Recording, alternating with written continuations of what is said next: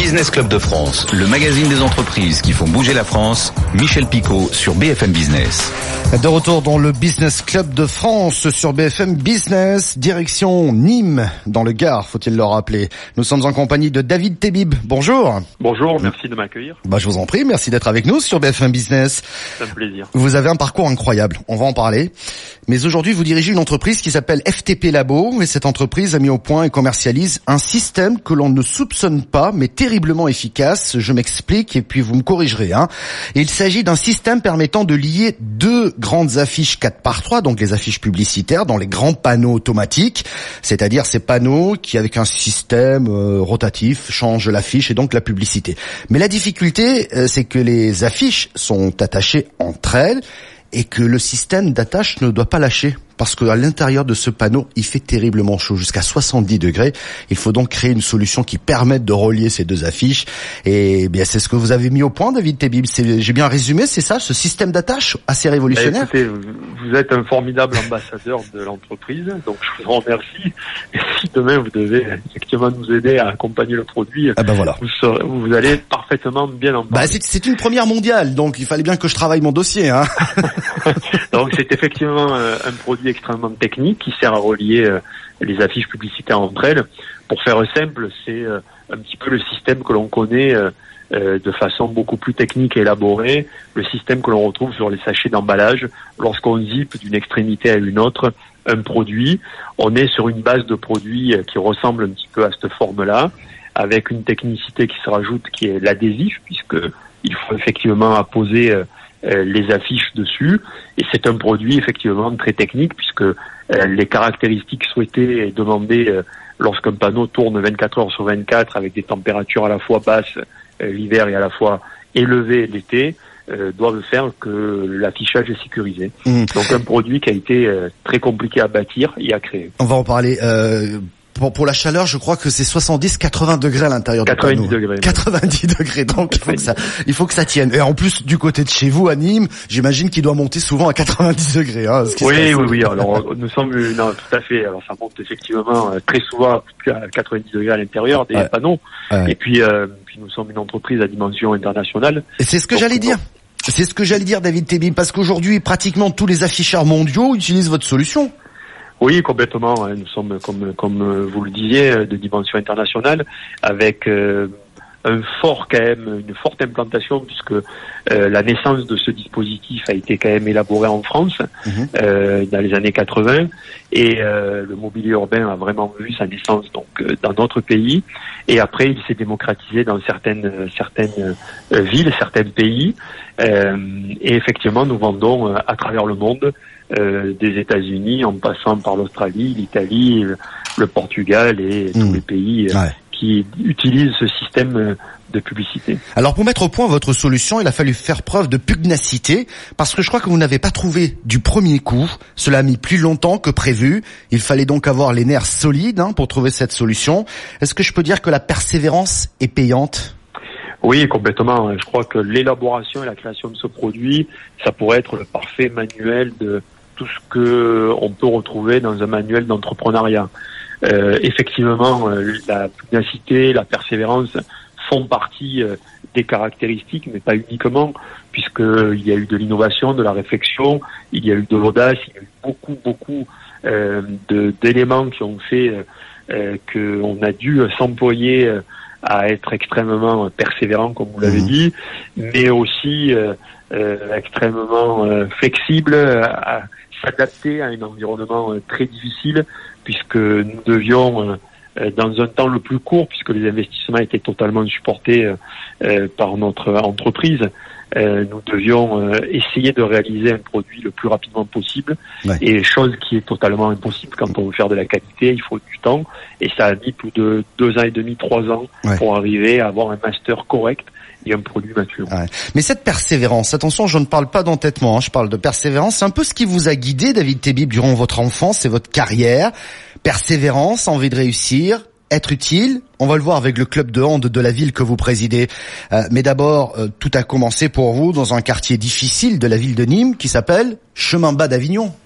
Oui, complètement, un quartier euh, grandement populaire et qui me qui me fait chaud au cœur encore lorsque l'on parle, puisque j'ai encore de la famille qui habitent pas loin, en périphérie en tout cas, et, c'est un quartier, ben, un quartier populaire, comme vous l'avez dit, mmh. avec toutes les, les, qualités humaines que l'on retrouve, toutes les difficultés que l'on retrouve aussi, et effectivement, venant d'un milieu modeste, dans les années 70, avec en plus bah, écoutez, euh, un papa et une maman qui avaient, qui étaient âgés de 15-16 ans. Donc je vous laisse imaginer ah euh, à ce moment-là ce que ça pouvait donner euh, dans le tableau, le paysage à ce moment-là. C'était plutôt compliqué. Donc oui, il a fallu faire preuve d'énormément de persévérance, hmm. énormément de, de, foi, de croyance surtout. C'était ça pendant votre adolescence? Vous, c'était persévérance? Vous vous êtes dit non, il faut que je bosse pour en sortir? C'était, c'était ça votre votre ADN, si j'ose dire? Oui, je crois que la, la, première des choses, ça a été de, de rêver, parce que tout, tout commence par bien évidemment une vision, un rêve. Donc véritablement de continuer à rêver, et, et à travers ces, ces rêves, c'est surtout de passer à la phase euh, active, à la phase de réalisation.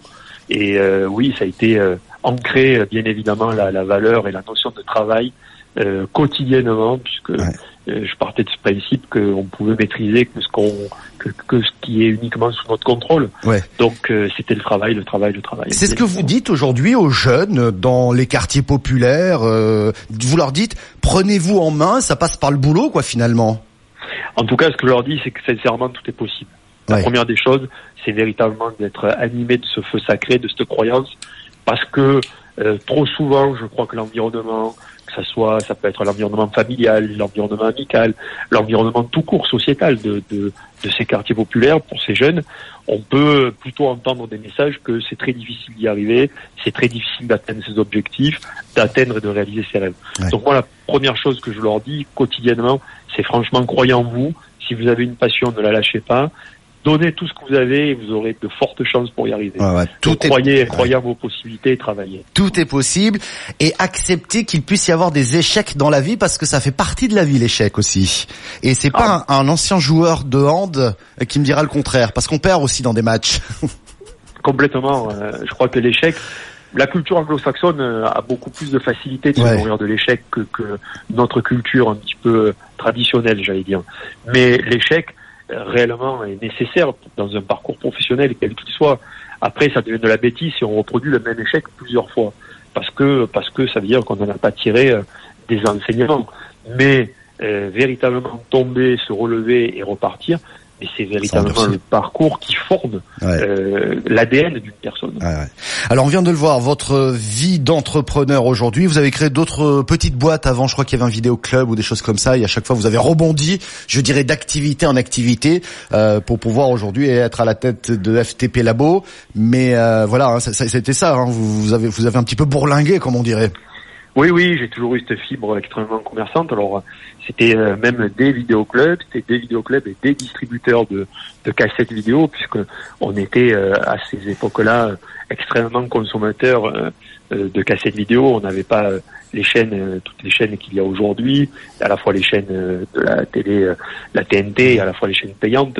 On avait très peu de chaînes. Et c'était les belles années de, de la location. Ouais, c'était les belles années de la location, ça. Complètement, c'était des années incroyables de, de où euh, le vidéoclub était un lieu de rendez-vous, un lieu de partage très fort euh, dans la vie des Françaises et des Français. Et vous étiez là. Alors voilà, vous pour votre vie d'entrepreneur, mais comme vous n'arrêtez pas, parallèlement euh, durant votre jeunesse, vous avez été joueur de hand à l'USAM, club que vous présidez depuis 2012. Cette année-là, l'USAM est en Division 2. Moins d'un an après, il revient le club en D1, Division 1. Quelle a été votre feuille de route pour réussir sur ce plan-là également, en plus de tout le reste que vous meniez? Écoutez, euh, j'ai, euh, je suis resté fidèle à mes valeurs, fidèle à des croyances, fidèle à, un petit peu des recettes que j'applique quotidiennement. La première des choses, ça a été de fédérer les énergies. Fédérer les énergies de, de celles et de ceux qui croyaient véritablement à un projet qui consistait à dire que dès la première année, on devait remonter en première division. C'était la place d'un club historique comme celui de, de. Après, euh, bien évidemment, une fois que j'avais fédéré, que j'avais fait un audit de toutes ces énergies, c'était de leur donner euh, un cap avec euh, un chef d'orchestre, donc à l'époque un manager de l'équipe, et euh, un projet de s'installer euh, de manière stable en première division, parce que la place d'un club qui a un tel engouement, qui a été créé en 1960, c'est véritablement la première division. Donc je crois que ça a été une aventure humaine avant tout, mm, mm. avec un formidable challenge qui a été relevé par tout le monde, puisque nous avons été champions de France dès notre première année, enfin dès la première année de Pro League et de D2.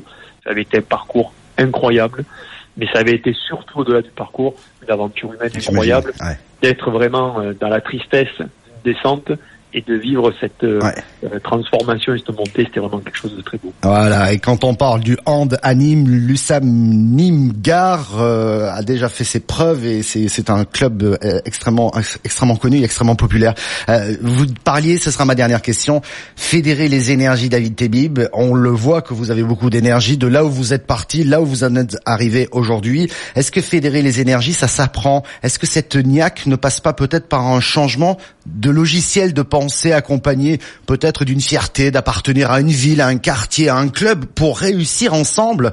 C'est pas la quadrature du cercle que je vous demande, mais est-ce qu'on peut donner une impulsion pour que les gens qui se posent des questions se disent ah bah ouais moi aussi je peux y arriver. Vous le disiez, tout est possible.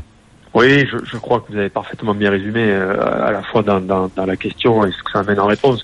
Je crois que déjà euh, être être fidèle à de véritables valeurs, apporter de véritables valeurs, de croyances et euh, de se dire, bien évidemment, même si la phrase euh, peut paraître extrêmement bateau et euh, très très utilisée dans le développement personnel, mais dire, et ça fait partie véritablement de, de forces que j'utilise et auxquelles je suis totalement attaché, dire que seul on va vite et qu'ensemble on va très loin, c'est une vérité. Mmh, mmh. Aujourd'hui, euh, être seul et partir dans une aventure euh, extrêmement isolé.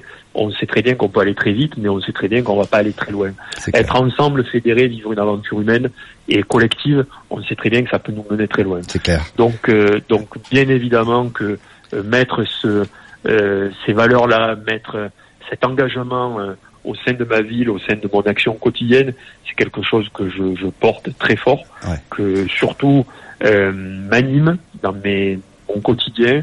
Et écoutez, euh, les aventures sont magnifiques à vivre et j'espère qu'il y en aura encore beaucoup. Ah, c'était le point que je veux vous dire. Il y a des prochains défis parce que vous avez déjà un agenda qui est quand même terriblement chargé. Mais votre, j'ai presque envie de dire, vous êtes le fédérateur d'énergie euh, à Nîmes. Oui, en tout cas, en tout cas dans mon dans mon univers, en tout cas, je, je fais en sorte de l'être. Et ce qui est sûr, c'est que je suis viscéralement attaché et amoureux de ma ville. Vous savez, je suis né à Nîmes, j'ai 48 ans, et, et bien évidemment, que j'aime viscéralement, comme je vous l'ai déjà dit, euh, ma ville, et, euh, et, que vraiment en voyageant euh, à l'international, dans beaucoup d'autres lieux, beaucoup d'autres pays, on se rend compte que c'est un, véritable joyau.